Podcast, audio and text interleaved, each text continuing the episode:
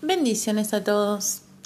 Llegamos al capítulo 4 de los cinco capítulos que íbamos a estar hablando sobre la fe.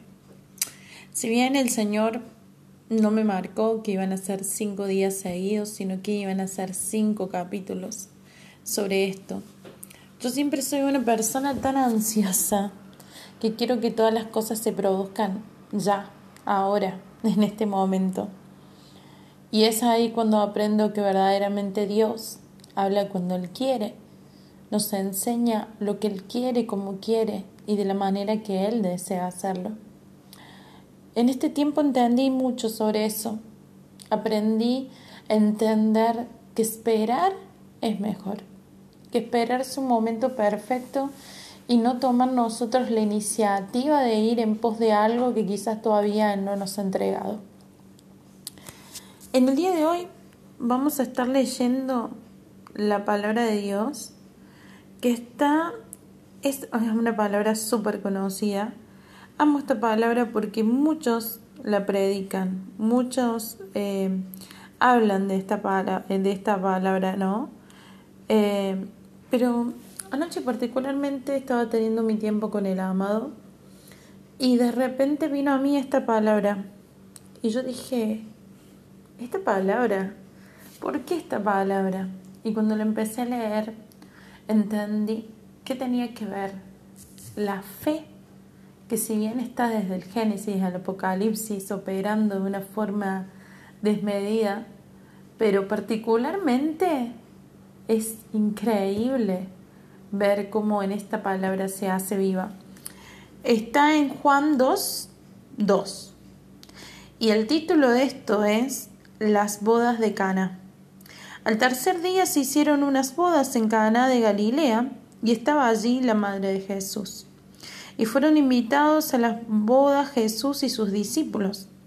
Y faltando el vino, la madre de Jesús le dijo, No tienen vino. Jesús le dijo, ¿qué tienes conmigo, mujer? Como diciendo, ¿qué querés de mi mamá? Aún no, aún no ha venido mi hora. Su madre dijo a los que servían, Haced todo lo que os dijere. Y estaban allí seis tinajas de piedra para agua, conforme al rito de la purificación de los judíos, en cada una de las cuales había dos o tres cántaros. Jesús le dijo, Llenad estas tinajas de agua, y las llenaron hasta arriba. Entonces le dijo, Sacad ahora y llevarlo al, maestra, al maestro y se lo llevaron. Cuando el maestresala probó el agua hecha vino, sin saber el de dónde era, aunque no sabían los, aunque lo sabían los sirvientes que habían sacado el agua, llamó al esposo y le dijo Todo hombre sirve primero el buen vino, y cuando ya han bebido mucho, entonces el inferior. Mas tú has reservado el buen vino hasta ahora. Este es el principio de señales hizo Jesús en Canal de Galilea y manifestó su gloria y sus discípulos creyeron en él. Yo creo que en este tiempo el Señor, a través de tu fe, a través de la fe que vos tenés, quiere cambiar tu reputación. Verdaderamente en ese momento la reputación de ese hombre fue cambiada. La reputación de ese esposo fue cambiada porque se lo reconoció. Porque si bien no era su, su propio vino, era el mejor de todos los vinos, porque era un vino que Jesucristo había convertido. Déjame decirte una cosa que he aprendido en el transcurso de todos mis años de ser cristiana. Los años de ser cristiano no te dan, no te dan eh, el beneficio de ser más que los demás. Al contrario, los años de ser cristiano te llevan a entender que no hay nada en vos que no sea de Cristo. Y cuando vos entendés eso, ya te das cuenta que tu fe no está en vos, tu fe está en que Cristo haga algo en tu vida para que lo que Él haga en tu vida transforme la vida de otros. Déjame decirte que muchas veces estamos mirando nuestro problema de la manera inadecuada. A mí me encantó la actitud de su mamá, porque vino, creyó en él y es más, entendió que la obediencia traía la bendición, porque le dijo, hagan lo que Él les pide. Yo creo que en este tiempo el Señor te va a pedir que hagas cosas que van a hacer que se conviertan en lo que Él necesita que se conviertan para que tu reputación cambie. Muchas veces nosotros no entendemos las cosas que nos manda a hacer el Señor. A mí me pasó hoy y es hermoso porque en este tiempo el Señor está haciendo grandes cosas. Y cuando yo me pongo al servicio de Dios, no es cuando estoy en una iglesia. Cuando yo me pongo al servicio de Dios, es cuando Dios necesita que yo esté en determinado lugar para hacer determinada cosa. Hoy me tocó ir a un juzgado a ser de testigo. Y yo le decía, mira, la verdad, Señor, esto a mí no me gusta.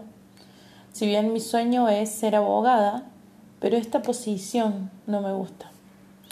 Cuando estaba ahí, bueno, había tres testigos más, o sea, éramos tres testigos en total, perdón.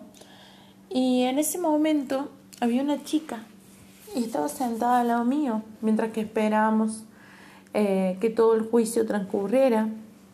Y bueno, ella estaba al lado mío y de repente nos pusimos a hablar y ella me dice, yo soy cristiana y me contó unas cosas, unas cosas que estaban sucediendo.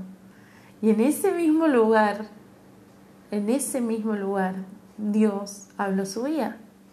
En ese mismo instante pasó algo, tan al punto tal que mientras que yo hablaba con ella, mm, se me ponía la piel de gallina y a ella también.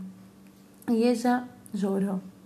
No puedo contarles porque obviamente es algo íntimo de la persona pero sé que no es que Dios te hace ir a ciertos lugares, porque déjenme decirle que finalmente nosotras dos testigos que habíamos sido nos desestimaron y no nos hicieron hablar. Pasó otro testigo, pero yo fui y estuve esa mañana no para perderla, sino porque Dios decidió que yo fuera a aquel lugar, a hacer lo que Él necesitaba que yo hiciera en ese momento. Nosotros cuando obedecemos a Dios, no necesitamos nada más que vivir una vida en el Espíritu. Yo no sé que en este tiempo estás necesitando obedecer a Dios. No sé en qué área estás necesitando obedecerle. Siento profundamente de decirte que si hay algo en lo cual no estás pudiendo obedecerle, es tiempo de que comiences a obedecerle porque Él quiere hacer ese renuevo en tu vida. Él quiere darte de ese nuevo vino que va a hacer que cambie tu reputación. Pero no para que la gente te, mire de una manera como reconociendo tu esfuerzo, sino para que lo reconozcan a Cristo en tu vida, que eso vale mucho más que nuestro esfuerzo personal. Entender que el Cristo es el centro de todas las cosas que nuestra vida cristiana no es solamente una vida cristiana que se lleva en la iglesia o de las puertas para adentro, sino que tu vida cristiana es una vida en espíritu que se lleva constantemente y que Dios te lleva donde Él necesita y quiere que vos vayas. En este capítulo le voy a poner no hay título para la fe, porque verdaderamente no hay un título para la fe. No hay una situación para la fe. La fe debe fluir. La fe debe fluir como una vertiente que nos hace ir en pos del propósito. Y el propósito no es solo un propósito, llegar a ser pastor, llegar a ser esto, llegar a, tal lugar. Es el propósito de vida constante que tenemos, de ir haciendo la obra de Dios a donde sea que estemos, porque eso es lo que nos manda el Señor y obedecerle. Muchas veces uno se pregunta, ¿qué estoy haciendo en esta situación? ¿Por qué estoy en esta situación? Pero cuando vamos a la palabra de Dios y vemos ese Cristo crucificado, que dio la vida por nosotros para resucitar y vencer la muerte por amor a vos, por amor a mí. Entendemos que no es nada nuestro sacrificio a lo que el Señor nos está pidiendo. Que nuestras emociones no pueden estar venciendo una y otra vez sobre el espíritu. Que nosotros debemos ponernos firmes, no nosotros mismos, sino lo que Dios quiere que nosotros nos pongamos firmes. El Señor lo hará. El Señor te va a dar de ese vino nuevo, va a transformar tu vida, va a transformar esa agua que no tiene sentido, porque el agua no tiene sentido hasta que no es transformada en vino, para darle sentido a tu vida y argumentar tu propósito constante, día tras día. Padre, en esta hora, Señor, te doy gracias por todos y cada una de las personas que escuchan este audio, papá. Aunque llegue solamente una, Señor, dos, Señor, no importa la cantidad, papá. Porque sé, Señor, que cuando tú, papá, permites que algo suceda, no es para que el hombre se glorifique, sino es para que tú, Señor, puedas llegar al lugar donde quieres estar para la persona que deseas estar. Te pido, Señor, que llenes, que llenes, papá, que llenes inevitablemente a cada una de las personas, Señor, que escuchen este audio y que puedan transformar, Señor, sus vidas a través de ti. En el nombre poderoso de Jesús. Amén.